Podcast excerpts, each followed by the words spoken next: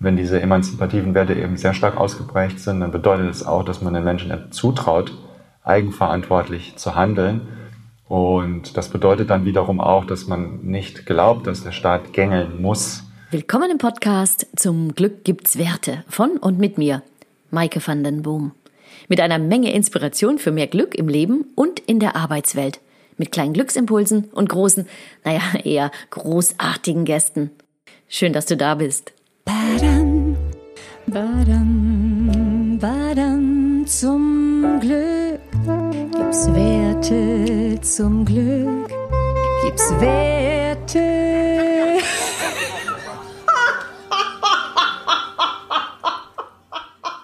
Ist Zumuten eigentlich eine Zumutung? Das finde ich eine ziemlich treffende Überschrift für die jetzige Episode des Podcasts. Zum Glück gibt's Werte. Heute bin ich, naja gut, okay, das ist gemogelt. Im Sommer war ich zu Besuch bei Chris in Lüneburg. Ähm, und diesen kleinen Steckbrief für die Ratelustigen lese ich einfach mal vor. Also das ist einfach nur das Curriculum der Webseite der Leopoldina, also dieser Deutschen Akademie für Naturforscher. Und da steht, er ist Politwissenschaftler. Quatsch, Politikwissenschaftler. Schwerpunkt seiner Forschung ist die Werteorientierung von Individuen und die Folgen für die politische Kultur. Er leitet das deutsche Projekt des World Value Survey, nachher in den Shownotes. Die Studie untersucht über Jahre hinweg politische, gesellschaftliche und ökonomische Werte. Forschungsschwerpunkte. Jetzt wisst ihr im Übrigen auch, warum er bei mir im Podcast ist. Ne? Also Forschungsschwerpunkte, Modernisierung, sozialer Wandel, Human Empowerment, Demokratietheorie, Werteformation, kultureller Wandel und öffentliche Meinung und vieles mehr. Es ist Professor Christian Welzel und auch wir reden, äh, nee, Quatsch, und auch, wir reden darüber, warum Werte nicht glücklich machen. Und ähm, ja, da widerspreche ich mir jetzt ein bisschen, aber das lösen wir auf. Ihr erfahrt heute, warum Menschen, die emanzipierte Werte leben, übrigens engagierter sind, kritischer und einander mehr vertrauen und warum nicht jeder übrigens emanzipiert sein möchte. Ja? Und außerdem dürfen wir gespannt sein auf die dreiteilige Corona-Studie. Und ich habe gerade heute nochmal nachgefragt. Ähm, allein das Ergebnis der er, des ersten Teils äh, verlangt schon nach einem eigenen Podcast, das heißt, der kommt. Und sie zeigt einfach, inwieweit, inwieweit sich unsere Werte jetzt verändert haben. Also bleibt dran, es, äh, es bleibt spannend. Und hier kommt, herzlich willkommen, Chris. Ja, ähm, das ist der zweite Podcast, aber eigentlich der erste. Das passiert halt, wenn die Kamera nicht aufnimmt. Ne?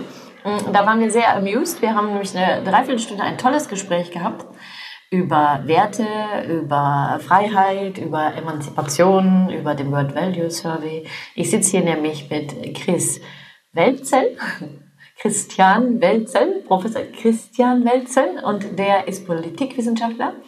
Und den habe ich schon mal indirekt kennengelernt, nämlich vor äh,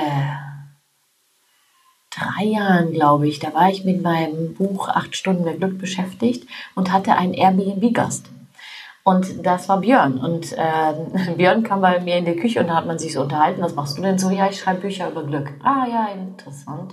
Und ähm, schon, schon war er wieder verschwunden und am nächsten Tag kam er ganz begeistert rein und meinte, du, du schreibst ja, hast ja einen Bestseller geschrieben, warum hast du das nicht gesagt? Ich denke mal bei Schreiben über Glück, das ist alles so vage, da habe ich jemanden für dich. Ich arbeite nämlich für, mit dem Chris zusammen oder für den Chris und der ähm, macht ja den Word Value Survey. Und das fand ich damals schon sehr interessant. Ich glaube, der ist sogar in meinem Buch irgendwo genannt. Aber ähm, ich hatte so viel Material. Ähm, ich wurde schon von 500 Seiten auf 400 runtergekürzt von meiner Gott sei Dank Lektorin. Deshalb ähm, bist du leider nicht mehr reingekommen. Aber deshalb bin ich sehr froh, dass du mein erster Gast bist hier im Podcast und ähm, jetzt deine Weisheit mit uns teilst. Und hm. das auch, glaube ich, sehr gerne tust, denn das ist eine ganz wichtige Sache für die gesellschaftliche Entwicklung hier. So, schmeiße ich das jetzt einfach in die Runde. Okay, vielen Dank, dass du mich hier aufnimmst. Ich freue mich sehr, über mhm. dieses Thema zu sprechen. Mhm. Gut, also World Value Survey, was ist denn das? Der World Value Survey existiert seit Anfang der 80er Jahre, fing eigentlich als European Value Study an. Diese Organisation gibt es auch heute noch, aber der World Value Survey hat sich gewissermaßen davon äh, irgendwann abgekoppelt als eigene Organisation und versucht in regelmäßigen Abständen, also so sagen wir mal alle fünf Jahre, die Glaubensüberzeugungen, Moralvorstellungen, einfach die Werte der Menschen in verschiedenen Ländern repräsentativ zu erheben, um ein Gefühl dafür zu kriegen, wie die Leute so ticken in unterschiedlichen Weltregionen, stellen die auch auf einer Kulturkarte dar, wo man dann sieht, wie unterschiedlich, wie weit voneinander die einzelnen Bevölkerungen entfernt sind, gucken dann auch, mit was hängt das zusammen, zum Beispiel Wirtschaftsentwicklung oder auch Demokratie versus Diktatur, politische Ordnungen also und alle anderen möglichen Lebensqualitätsindikatoren. Wie spiegeln die sich mit diesen Mentalitäten wieder? Und dann schauen wir natürlich auch über Veränderung über Zeit, sozusagen genau. Wertewandel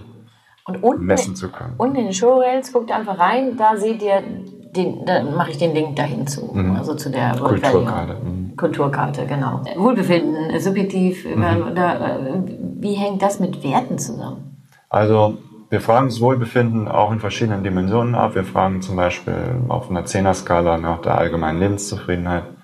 Wir haben nochmal eine andere Frage direkt zum Glück.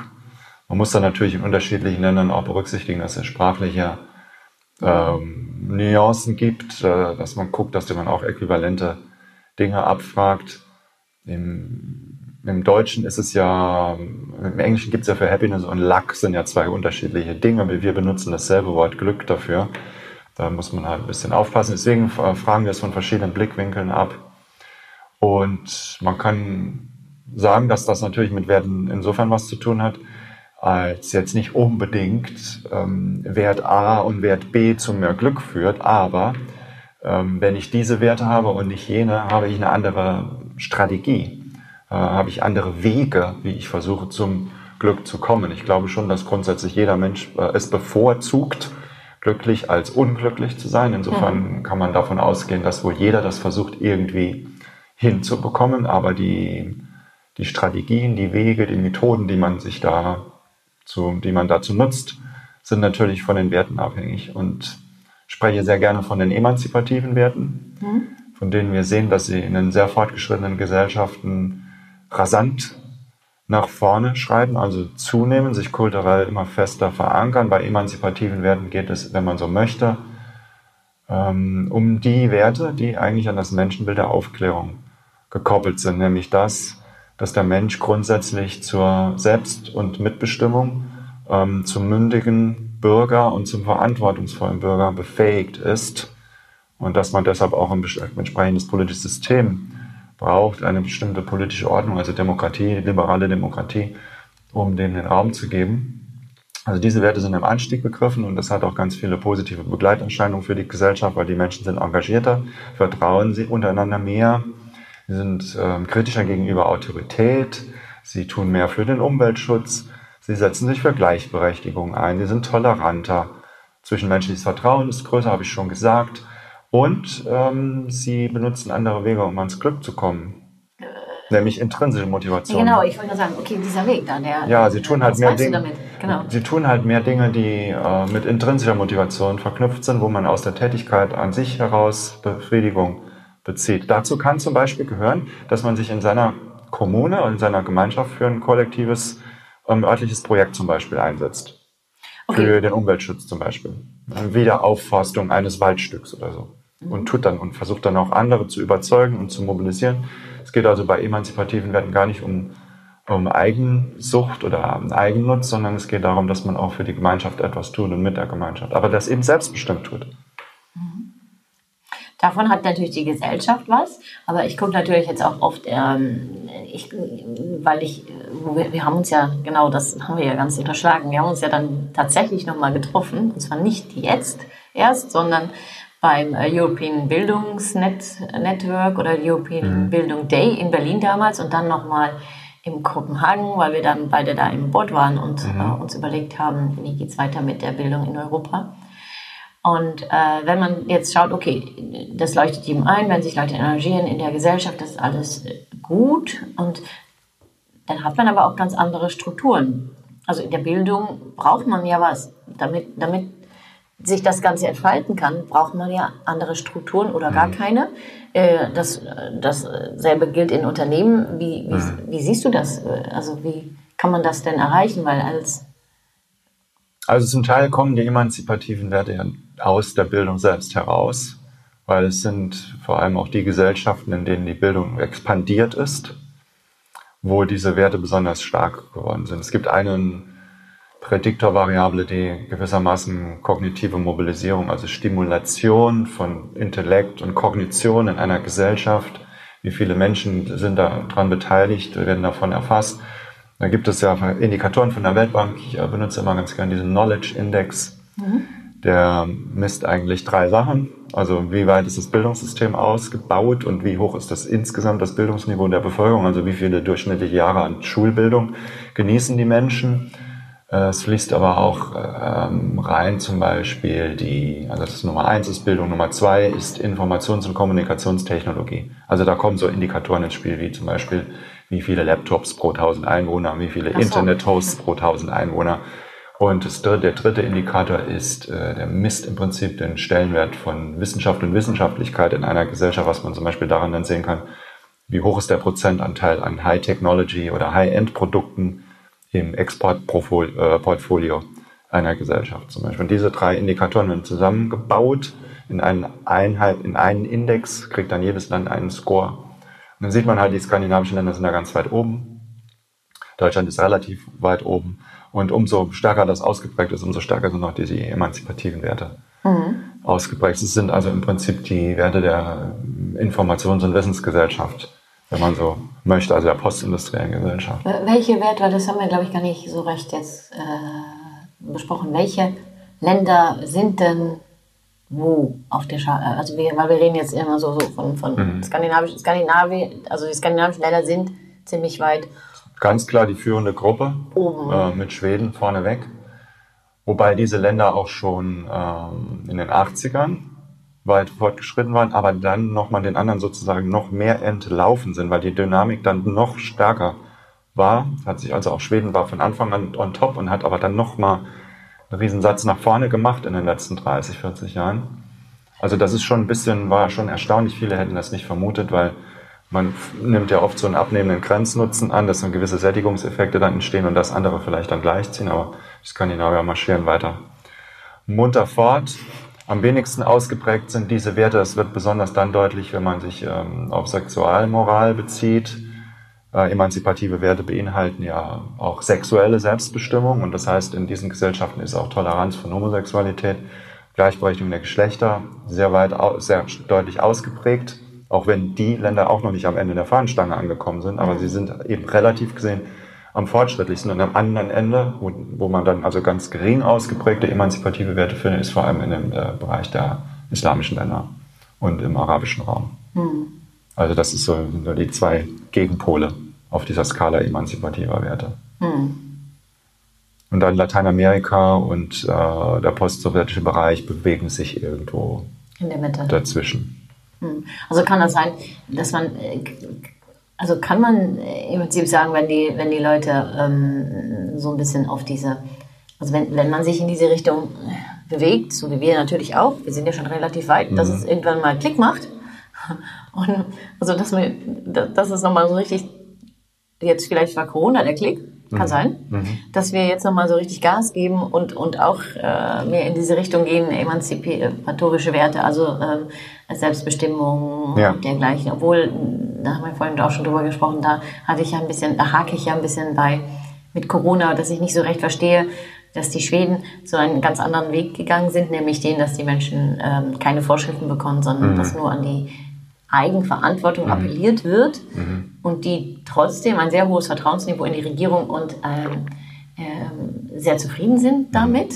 Und das Gleiche sehen wir in Deutschland, aber ein anderer Kurs. Dann denke ich mir, da, da, da, da würde ich gerne nochmal so, hast du da eine Erklärung für, wie das sein kann? Also gibt es dann, mhm. eine, weil es ist ja das sehr unterschiedliche Herangehensweisen ja. und trotzdem sind beide happy. Mhm. Also mir, okay, ich, und ich, ich dachte immer so, okay, Freiheit macht glücklich, ganz einfach. Die Schweden sind glücklicher, logisch, die Schweden machen das so mit Corona, alles klar.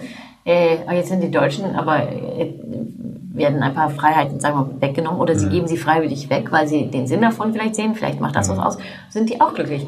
Mist, dachte ich mir da. Das stimmt, was ich, mein, mein, mein Gedanke hakt. Kannst du mir helfen? Ja, es, ich könnte, ist jetzt ein bisschen spekulativ, aber, oder, aber immerhin informiert spekulativ. die emanzipativen Werte sind in Schweden ja doch nochmal ein ganzes Stück weit äh, breiter und stärker in der Kultur verankert, als das in Deutschland der Fall ist. Und damit verbindet sich eben auch ein bestimmtes Menschenbild und auch ein bestimmtes Bild vom Verhältnis von Staat und Bürger. Wenn diese emanzipativen Werte eben sehr stark ausgeprägt sind, dann bedeutet es auch, dass man den Menschen zutraut, eigenverantwortlich zu handeln. Und das bedeutet dann wiederum auch, dass man nicht glaubt, dass der Staat gängeln muss. Das ist also, glaube ich, in der schwedischen Mentalität ähm, deutlich verankert. Ich, in Deutschland hat man aufgrund der Geschichte, glaube ich, also wenn man so zurückgeht bis ins preußische äh, obrigkeitsstaatliche Denken, da gibt es wahrscheinlich noch Restspuren mhm. davon, dass die Leute auch schon es gut finden, wenn der Staat auch die Verantwortung übernimmt und manche wollen diese Vorschriften regelrecht und wollen auch sehen, dass andere sich diszipliniert verhalten. Ich habe auch so viele Leute gesehen, die andere anmauzen und, und zurechtweisen. Das ist ja auch bekannt. Das tun ja die Deutschen auch im Straßenverkehr sehr gerne.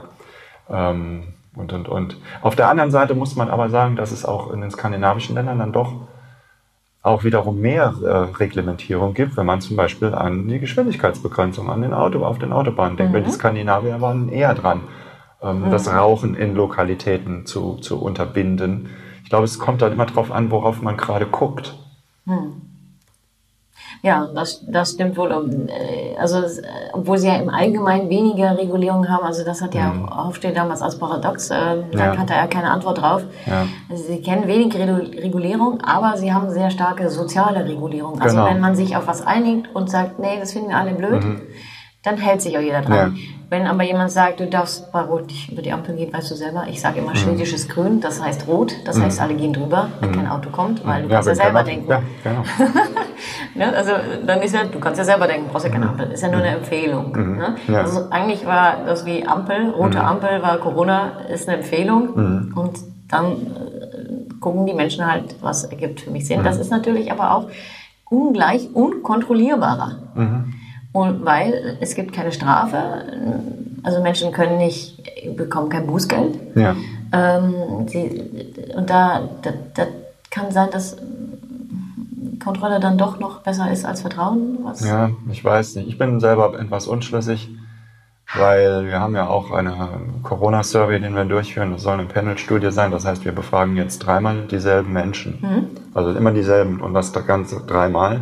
Wir haben jetzt die erste Welle hinter uns. Wir wollen dann sehen, ob sich durch Corona Werte irgendwie verändern. Wenn ja, in welche Richtung? Und wenn ja, ob das dauerhaft ist oder ob das wieder weggeht, wenn Corona sich verzogen hat. Deshalb machen wir die zweite Welle jetzt Ende des Jahres und die dritte dann erst, wenn sozusagen ähm, wir aus der Rezession wieder raus sind, die ja äh, wohl vor uns steht äh, ja schon stattgefunden hat. Einbruch des Bruttoinlandsprodukts um 10 Prozent in Deutschland im, im Quartal, im Corona-Quartal. Erste Zeichen von Erholung sind wieder erkennbar, aber da wollen wir halt sehen. Hier haben wir gesehen, dass wenn Menschen, die die wirtschaftlichen Ängste haben, doch einen negativeren Einfluss auf die Psyche, als das die gesundheitsbezogenen Ängste sind. Und da stellt sich natürlich die Frage, was ist die bessere Güterabwägung? Wenn wir Infektionsschutz gegen ähm, Beibehaltung äh, der wirtschaftlichen Produktivität stellen. Da haben ja die Deutschen sich eher so entschieden, dass sie dem, äh, dem, dem Infektionsschutz größeres Gewicht beimessen, während die Schweden sich ähm, eher in die andere Richtung entschieden haben, indem sie gesagt haben, nee, wir machen nicht jetzt diesen totalen Lockdown, um nicht die Wirtschaft ganz runterzufahren. Hm. Vor dem Hintergrund unserer Daten könnte man eigentlich sagen, dass da vieles für den schwedischen Weg spricht.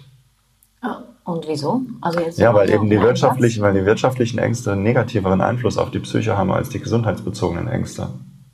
Hm. Also wenn du jetzt die Psyche ja. wenn du jetzt die Psyche anschaust ja. von den Menschen, was es ja. mit den Menschen macht. Genau, und dann auch die öffentliche Moral, die ja dann im Kollektiv dann davon betroffen ist, wenn die Individuen auch alle plötzlich jetzt ähm, anders ticken. Was, was, wäre, was, was wäre jetzt, unabhängig von Corona, die Konsequenz für die Moral, wenn Menschen sehr viel ängstlicher sind? Also, also die Ängstlicheren haben deutlich, sind deutlich xenophober, also Ausländer distanziert, migrationsfeindlich, mhm. ähm, glauben an Verschwörungstheorien und haben einen größeren Hang, geringes Institutionenvertrauen äh, zum Ausdruck zu bringen, was dann auch dazu führt, dass sie eher für rechtspopulistische Parteien zu gewinnen sind. Und das sind alles negative Erscheinungen. Mhm. Okay, und das, das sind natürlich die Langzeitfolgen oder die, die Dinge, die wir jetzt noch gar nicht, deshalb, ich ja. bin selber auch so interessiert, in was passiert eigentlich danach? Also wenn ja. Langzeit, was, was passiert eigentlich mhm. mit den Gesellschaften? Mhm. Und ähm, äh, es scheint sich ja so ein bisschen der Gedanke, ist das gut jetzt für die Gesellschaft? Ist das eine mhm. Chance? Ist das gut? Ist, mhm. ist das gut? Mhm. Oder ist, äh, ist das ein Rückschritt, weil wir jetzt auf einmal rufen nach, ach, Frau Merkel regelt das, jetzt sind wir so froh, mhm. ähm, weil jetzt fühlen wir uns sicher. Also, also bouncen wir wieder zurück in dieses Sicherheitsbedürfnis oder sind wir eben rausgekickt worden und sehen jetzt, dass da Möglichkeiten entstehen. Mhm. Also ich glaube, beides wird ja. irgendwie stattfinden, aber mhm. dann würden wieder die Leute sagen, okay, jetzt spaltet sich die Gesellschaft. Ja, man wird sehen. Ich, äh, was auf jeden Fall ja auch ähm, deutlich wird, ist, dass soziale Ungleichheiten nochmal betonter geworden sind, weil die Leute, die eh schon benachteiligt waren, jetzt auch nochmal doppelt betroffen sind, auch ähm, was Jobs und Einkommenssituationen und ähnliches anbetrifft. Bildung ja. auch zum Beispiel. Genau. Hm. Ja, das, das, ist schon ein großer Unterschied. Also hm. bei Lisa in der Schule wurde abgefragt, die sind ja nie nach Hause geschickt worden, außer mhm. eine Woche, weil keiner da war, mhm. ähm, wurde trotzdem vorher ähm, abgefragt, ähm, ob jeder einen Laptop hat, ob jeder einen mhm. Computer hat oder einen Internetzugang. Und dann mhm. hatte ich auch nachgefragt, ja, bei der Schule ist ja nett, aber wenn jetzt keiner, wenn ja. jemand keinen hat, mhm. ja, dann bekommt er natürlich eine, eine Karte ja. von der Stadt. Ja. Also dass jeder, und, und die werden da eine Woche zu Hause sind, aber dann immer zum Mittagessen, konnte sich dann in der Schule abholen, damit jeder die gleichen Chancen hat. Ja, gut so. Das ist natürlich wichtig ähm, für eine Gesellschaft. Mhm. Also das, das, sorgt auch dafür, dass sich viele vielleicht auch nicht so benachteiligt fühlen und dann ja. in eine falsche Richtung stiefeln, mhm. denke ich. Mhm. Das denke ich auch. Wir haben auch eine Frage in diesem Corona-Survey, wo wir die Leute, wo sie uns sagen sollen, ob sie glauben, wenn sie sich jetzt in einem öffentlichen Raum bewegen, ob ihnen die Mitmenschen mit eher mit mehr Solidarität oder mit mehr Feindseligkeit begegnen. Und das fand ich sehr interessant. Also weit, große, große Mehrheiten sagen da eben Solidarität. Also das könnte dann wiederum ähm, für die Volkspsyche, um diesen altmodischen Begriff zu benutzen, könnte das natürlich einen positiven Einfluss haben. Wir messen auch Institutionenvertrauen auf einem Niveau, wie wir es vorher noch nie gemessen haben, seit es die Datenreihe gibt. Die fing ja in den 1980er Jahren an. Ähm, und es wird bestimmt auch strukturelle Veränderungen in der Gesellschaft geben. Die Digitalisierung wird sicherlich einen Schritt nach vorne machen, einen gewaltigen. Mhm. Das war auch höchste Zeit in Deutschland insbesondere. Mhm. Und die Arbeitswelt wird sich vermutlich auch durch, läuft durch so einen Katalysator der Umgestaltung, insbesondere in Bezug auf Homeoffice zum Beispiel. Ein sehr selbstbestimmteres Arbeiten auch. Mhm. Du hast ja mal gesagt in einem Vortrag, den ich mir angeguckt habe, bevor ich hierher gefahren bin oder angehört, ich war ja im Auto, ähm, dass, dass Werte sich, also dass diese Werte, die sich verändern, diese emanzipatorischen Werte, dass die haben ja irgendwie so eine Art, sich selber zu verstärken mhm. Äh, und, und dann eine, eine Gesellschaft zu formen. Mhm. Ähm, und äh, das heißt also, dass wir in Deutschland eventuell auf dem Weg sind in, in eine freie, eine freiere Zukunft. Was können wir denn, was, was können wir denn als Unternehmen jetzt, was, was würdest du jetzt ein Unternehmen raten, was sagt, okay, es ist schön, wenn die Gesellschaft weiterformt, wir möchten mhm. gerne teilhaben daran, aber wo fangen wir an? Mhm. Um, um auch äh, jetzt auf diesen Zug aufzuspringen, weil deine These ist ja, ähm, die Gesellschaften ähm, entwickeln sich genau dahin, wo die Skandinavier sind. Auch Deutschland wird diesen Weg ja. gehen. Ja, ja. Was, also was, die, was, die, Richtung der Mentalitätsentwicklung, die zeigt tatsächlich dahin, ja. Hm. Was können denn äh, Leute tun, Führungskräfte, Mitarbeiter oder Unternehmen, die sagen, hey, wir wollen, wir wollen da mitmachen, wir wollen mhm. auch in diese Richtung, wir wollen Vorreiter sein. Ja. Wir wollen nicht warten, bis der Rest kommt, sondern mhm. jetzt ist Zeit. Mhm. Was machen die? Naja, also die eine Sache, die ich ja empfehlen würde, ist einfach ähm, eine ähnliche Regelung wie in Norwegen zu haben, dass man eine Quote vorgibt für äh, Frauen in, in Corporate Boards. Es ist ja lächerlich, wenn man zum Teil sieht, wenn DAX-geführte Unternehmen, wie viele weibliche Vorständler es überhaupt gibt. Das ist ja also erschreckend. Da müsste es einen Umschwung geben, weil auch die Daten zeigen, dass es den Unternehmen gut tut in jeglicher Hinsicht. Also zum, im Innenleben der Unternehmen zum einen und zum anderen aber auch im Markterfolg. Und das Zweite wäre, dass wir mehr Unternehmen brauchen, die, und das sehe ich, mache ich jetzt auch gerade mal in der deutschen Autoindustrie fest, die sich ja momentan stark transformiert und das auch mit Recht. Mhm. Die waren ja wirklich sehr altbacken unterwegs und haben sich auch in ihrem Image so Profitmaximierung äh, und, und dann noch mit alten Technologien Da tut sich ja momentan etwas, aber das ist eben auch ein Thema Corporate uh, Responsible Governance. Das uh, sieht man eben auch in den Ländern, die emanzipativ fortgeschritten sind, also wiederum Skandinavien, aber auch die Niederlande, dass es dort auch, uh, dass die auch bessere Scores haben, was die Unternehmen anbetrifft und deren verantwortungsvolles Handeln. Da hattet ihr eine Studie zu, oder? Hattest du eine ich habe dazu was publiziert. Die Daten haben wir nicht selber erhoben, aber haben die dann mit ähm, Daten vom World Value Survey zusammengespielt und haben das dann da festgestellt. Gibt es dass da da einen Zusammenhang den gibt. Ja, kann ich dir schicken. Link, Mhm. darf Mhm. der auch in die Showreels? Gerne. Okay, steht dann auch unten. okay, ja, Mhm. super interessant. Ja, ja. Mhm. Also das wäre jetzt die, ähm, ähm, und ähm, äh, wenn, wenn, wenn jetzt Freiheit, also es ist ja, es ist ja Freiheit ein, ein, ein Wort, das, das ja in Skandinavien äh, in den Wortschatz übergegangen ist. ne? Die sagen ja immer Freiheit äh, unter Ansvar. Das wirst du wahrscheinlich auch kennen. Freiheit unter Verantwortung. Das, das lernen ja die Kinder schon in der Schule. Und das ist, das ist, wo ich manchmal denke, okay, das ist super, wenn die Unternehmen das machen. Wo fangen wir ernst Gesellschaft an? Weil das, also wenn ich jetzt meine Tochter sehe, die ja vom deutschen Gymnasium ähm, in dann die schwedische Grundschule gekommen ist, aber dann halt mit allen zusammen gleich und dann würde vielleicht der Deutsche sagen ungefördert ähm, bis 15 in einer Klasse ist. Ja. Ich sehe einfach, die haben sehr viel mehr Freiheit. Ähm, es ist, ähm, wenn, du, wenn du eine Arbeit versammelst, dann schreibst du halt nochmal, weil Ja. die halt sagen, es geht ja darum, dass du lernst zu lernen Ja, und ja, die Verantwortung übernimmst. Verstehst du, wo, wo, wo, wo können wir denn in Deutschland noch, noch mehr schrauben, deiner Meinung nach? Wo, wo ist es echt nötig? Also bei uns gab es ja da immer ideologische Grabenkämpfe, aber im Prinzip, äh, was man in Skandinavien sieht, ist ja doch auch schon die Idee einer Gesamtschule. Dass wir so weg von diesem gegliederten Schulsystem, was ja nur Ungleichheiten noch, also die Schienen noch stärker einzieht. Und dieses System ist ja kein, schafft ja keine Mobilität, also keine Aufstiegsmobilität. Daran muss gearbeitet werden und dann muss auch ganz stark an den Bildungskonzepten gearbeitet werden. Deutschland sieht ja auch in den PISA-Studien nicht so toll aus. Und man muss auch ein bisschen davon weg, das Bildungssystem nur als, als Wissensgenerator zu sehen, sondern auch als Instrument der Persönlichkeitsbildung und der Charakterbildung. Da spielen auch die Werte wieder eine ganz große Rolle. Da müssen Lehrer aber auch Rollenmodelle sein und nicht nur Wissensvermittler, sondern müssen auch etwas vorleben können. Da muss man auch ähm, andere Fähigkeiten, Problemlösen, Teamarbeit, Presentation Skills, Umgang mit Medien, das muss alles viel stärker gefördert werden als immer nur der Drill. Und dann soll man die Kinder nach Hause schicken und soll sie dann in Ruhe lassen, soll ihr die Schularbeiten in der Schule machen lassen und dann nicht zu Hause nochmal fünf Stunden, wenn ich das bei meiner älteren Tochter gesehen habe im Abitur, die hatte einen, einen ausgefüllteren Arbeitstag mit Verpflichtungen, als ich das hatte, als voll berufstätiger Mensch. Und dass man ihnen auch dann die Freiräume, genau diese Freiräume auch lässt.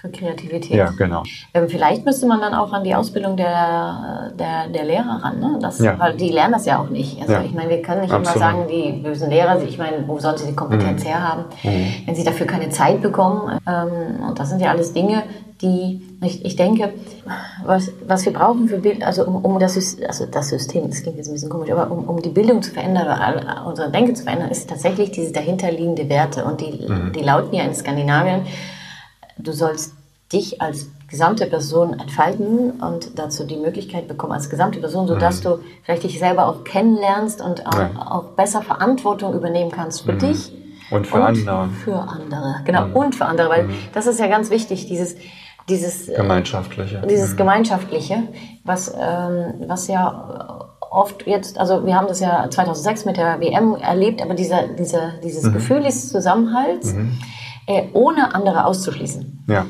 Äh, ist, Genau. Und die Frage ist, wie kriegt man das hin? Und tatsächlich denke ich mir manchmal, du hast die Be- Bedürfnispyramide von Maslow genannt, ne, dass man erst, äh, erst alles, äh, naja, materielle haben Ja. muss, aber auch dann den Zusammenhalt sich sicher fühlt und so weiter, bevor man sich entwickeln kann. Aber manchmal denke ich mir, vielleicht war es auch andersrum, dass erst wenn man sich, wenn man das Gefühl hat, ich kann mich erfalten und ich bin als Person so gut, wie ich bin, als vollständige Person, dass die Menschen einfach keine Ellbogen haben. Weil sie brauchen keine Ellbogen, weil sie brauchen sie nicht die ganze Zeit zu beschützen. Sie Ja. haben nicht Angst, weniger zu kriegen. Ja. Und da hattest du vorhin auch noch irgendwas gesagt mit, mit, ähm, dass, dass mit intrinsisch, extrinsischer Ja, genau. Motivation. Ist das der Weg dahin? Oder ist das das Geheimnis? Ja, auf jeden Fall. Und man sieht auch, wenn die emanzipativen Werte stärker sind, dass diese Leute dann auch ähm, sich stärker auf intrinsisch motivierte Tätigkeiten konzentrieren. Und, da, und das sind ja oft kreative Tätigkeiten, die dann auch der Gemeinschaft zuträglich sind und daraus halt eben ihre Befriedigung und ihre Erfüllung beziehen. Und das ist für die Gesellschaft insgesamt auch besser. Ja, aber wenn man zu einem Job geht, dann hat man seine Jobumschreibung, dann soll man gleich seinen Job machen. Ja, ja. Verstehst du? Ja. das, ja, das ist gut. Ich meine, das, äh, da, deshalb bin ich da zum Beispiel äh, nicht so traurig um die, äh, um die Jobverluste, die es aufgrund von Digitalisierung und Artificial Intelligence geben wird, weil es gibt natürlich nach wie vor, finde ich jedenfalls, viel zu viele Jobs, die qua ihrer Tätigkeit nicht intrinsisch sind, sondern extrinsisch. Also Lagerarbeiter, die einfach nur den ganzen Tag Gästen stapeln, von denen zu erwarten, dass sie irgendwie intrinsisch motiviert an diese Tätigkeit herangehen, das wäre etwas äh, obwohl, verfehlt. Obwohl, ich habe einen gesprochen mit meinem Velux-Fenster in, äh, irgendwo in Dänemark, Aha. der war total begeistert. Okay ich versuche jeden Tag das ein bisschen besser hinzukriegen und dann probieren wir ein anderes System auszuklügeln. Und weißt du, ich muss ja auch immer denken, wer kommt nach mir?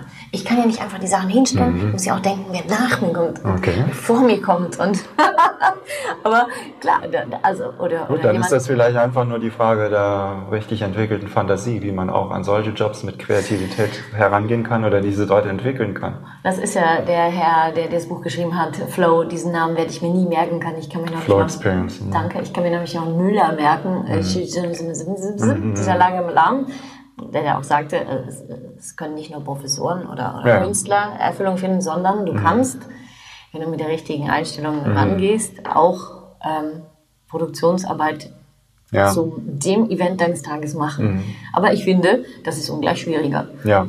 Das schon. Ja, also, bei Toilettenreinigen fände ich, äh, kann genau, ich mir auch schwierig vorstellbar. Dann kann, dann kann man eigentlich nur sagen, Hut ab vor diesen Menschen, die das tun und mhm. Befriedigung mhm. darin finden, weil die haben eine sehr größere Anstrengung, denke ich, das ja. zu finden, was wir finden in dem, was wir tun. Ja, da wird sich vielleicht auch noch mal einiges verschieben. Also Respekt woanders, ne? Respekt, Nicht bei uns. Ja, ja, Respekt. Diese Debatte haben wir jetzt auch, welche Berufe eigentlich ähm, systemrelevant oder äh, genau. so weiter sind, ja und welche Respekt verdienen. Und ich habe auch den Eindruck, dass die Debatte um bedingungsloses Grundeinkommen auch nochmal befeuert wurde durch diese Entwicklung. Hm. Da hast du bestimmt auch eine Meinung zu. Ja. Na dann raus damit. Das hängt ja, also die, die Gegenargumente, die man hört, die gehen immer von einem ganz bestimmten Menschenbild aus und es ist sehr von neoklassischer Ök Ökonomik geprägt, dass der Einzelne sozusagen immer als, äh, als Profitmaximierer agiert und das in einer sehr eigennützigen Art und Weise, außer wenn man Institutionen darum herum baut, die ihm das nicht erlauben. Ja? Deshalb braucht man ja aus der, äh, aus der Denke der klassischen, der neoklassischen Ökonomik braucht man ja Institutionen nur, um eben diese, diesen menschlichen, dieses, diese, diese Unnatur sozusagen in den Griff zu bekommen, beziehungsweise wenn Menschen äh, freies Einkommen hätten, ist die Vermutung, setzen sich legen sich alle sofort auf die faule Haut und tun nichts. Und ich glaube, das ist eine vollkommen falsche Einschätzung der menschlichen Natur. Weil der Mensch will kreativ sein. Der Mensch will Erfüllung finden. Und das kann man nicht, indem man den ganzen Tag im Liegestuhl liegt und Cocktails schlürft ähm, oder Videos schaut. Deswegen habe ich, äh, sind, äh, halte ich diese für Befür Befürchtung für Quatsch. Also ich bin da, wir werden uns in eine Gesellschaft bewegen, die aufgrund von äh, künstlicher Intelligenz und Digitalisierung so viel Produktivität hat, dass wir diese Menschen finanzieren können, die vielleicht nicht direkt in Lohnarbeit stehen, aber dann andere kreativen Tätigkeiten Wichtig sind für die Seele der Menschheit, ja. kann man vielleicht auch mal sagen, weil ja. sie einfach Kunst machen. Ja, zum Beispiel. Oder Musik. Ja. Oder uns mit anderen Sachen erfreuen. Ja. Die Musik, die, die halt äh, Artificial Intelligence mhm. halt nicht ja. kann. Aber es gibt ja auch in Schweden, äh, das war doch Gutenberg oder so, da war doch so, hast du es gesehen? Ähm, so ein Kunstprojekt gab es. Ähm, du konntest, du wirst dein Leben lang, kannst, du musst du nur ein, dich einkloppen, also ja. mit Stechuhr und wieder aus. Mhm. Und den ganzen Tag musst du, darfst aber auch nichts tun. Aha. Das ist ein, Kunst, ein, ein Projekt, das ist okay. das war eine Ausschreibung, konntest mhm. du dich darauf bewerben. Du Aha. kriegst auch äh, Ferien, also Urlaubsgeld mhm. und so mhm. weiter. Und du musst jeden Morgen dahin, mhm. dich einkloppen und auskloppen abends. Und ansonsten nichts tun. Und ich denke mir, der Mensch wird das ein Jahr toll finden, Mhm. vielleicht sechs Monate und du wirst verrückt werden. Ja, also kann ich mir vorstellen, ne? Ja, Wenn du wirklich, ja, obwohl wir dann wieder natürlich sind, und das ist vielleicht Teil des Kunstprojekts, was ist Arbeit? Mhm. Ne, also, wie gesagt, du äh, such dir eine Arbeit, die dir gefällt. Aristoteles war das, glaube ich, und dann brauchst du Mhm. dein Leben lang nicht mehr zu arbeiten. Ähm, genau, das ist auch vielleicht, bekommt auch, auch die Definition von Arbeit oder Mhm. Arbeitslosigkeit nochmal einen ganz neuen Absolut. Anstrich in der. Zukunft. Ja, ja. Ganz sicher. Ähm, jetzt noch eine Sache. Freiheit macht glücklich. Mhm. Stimmt das? Ja, wenn man die entsprechenden Werte hat. Für Menschen, die keine emanzipativen Werte haben, also die eher autoritär, äh, patriarchalisch in der Denke unterwegs sind, spielt Freiheit, glaube ich, tatsächlich nicht so eine große Rolle, sondern sogar negativ. Die Leute, Menschen, manche Menschen brauchen einfach Führung und wollen es auch und brauchen Hierarchie und also autoritäre Persönlichkeit, sage ich jetzt mal. Ja, und da sind wir dann auch gleich beim Thema, gut, dass du sagst, äh, was ich manchmal gehört habe, auch übrigens von Lene ähm, Anderson, die auch ein Buch geschrieben hat, The Nordic Se- Secret, schreibe ich auch unten rein, ähm, über warum die skandinavischen Länder so geworden sind, wie sie geworden sind, ist, dass in Skandinavien natürlich du hast, und das habe ich auch von Mitarbeitern gehört, du, sitzt, äh, du hast einen neuen Job, du setzt dich hin, sagen, schön, dass du da bist, zeig mal, was du kannst. Äh, wann habe ich was richtig gemacht? Wie weit muss ich gehen? Wann ist etwas gut? Wann ist etwas falsch?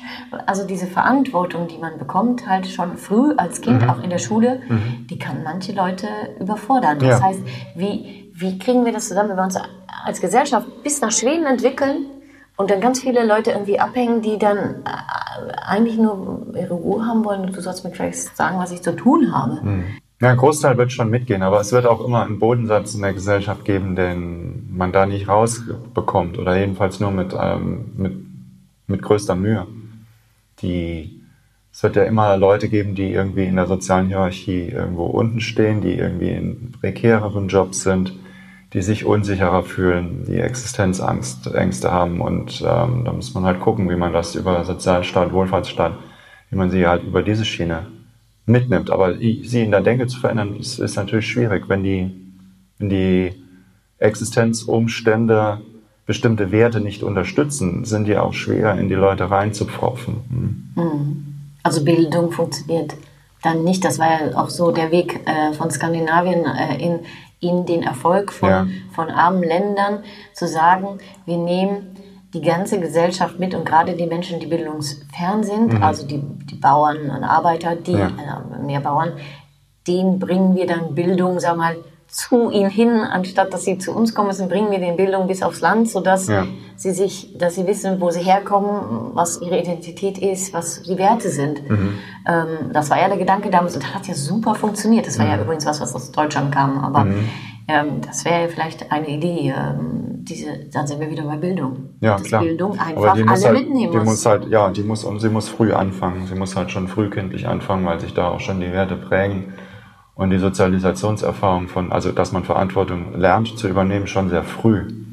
Hm. Dass man also auch den Kindern sagt, Mensch, du kannst das. Du kannst das. Du bist ein vollwertiger Mensch. Du kannst das. Und sie nicht ihnen auch nicht, ich glaube, da ist noch viel, auch im deutschen Erziehungsideal ist noch viel zu viel Kokon und Puppenstube mit im Spiel, dass man, ach, das ist die Kindheit und ähm, lass die mal und, und betuddel sie. Und natürlich soll man seine Kinder lieben und man soll Zuneigung zeigen, aber man soll ihnen auch was zutrauen und es ihnen auch zumuten. Also ich weiß noch, wir waren mal in, in, in Schweden Skifahren und dann sind wir abends essen gegangen. Und da war so ein kleiner Troll mit, so anderthalb, völlig eingemummelt. Ne? Und das war eine Gruppe von 20 Leuten. Wir haben so geredet und geredet. Troll fällt hin, niemand tut was, alle bleiben stehen, reden weiter. Troll rappelt sich unter Aufwendung seine Kräfte langsam wieder hoch, fällt beinahe wieder um. Keiner hilft, keiner sagt, oh Gott, ach du Armer, sondern alle warten einfach, bis er fertig ist und dann setzt sich alles wieder in Bewegung. Fertig. Okay, das ist jetzt so ein typisches Beispiel. Okay, das gibt es wahrscheinlich in Deutschland auch, aber ähm, oft ist ja die Neigung, oh Gott, bist du hingefallen? Ja, ja, ja, ja. Also, Du kannst das. Du kannst das. Du bist ein vollwertiger Mensch und du kannst das. ja, genau, du kannst das. Gerade für Mädchen ist das besonders wichtig. Ja, Ja. stimmt wohl. Mhm. Ja. Schön. Ich danke dir. Wir hoffen jetzt, dass dieser Podcast im Kasten ist.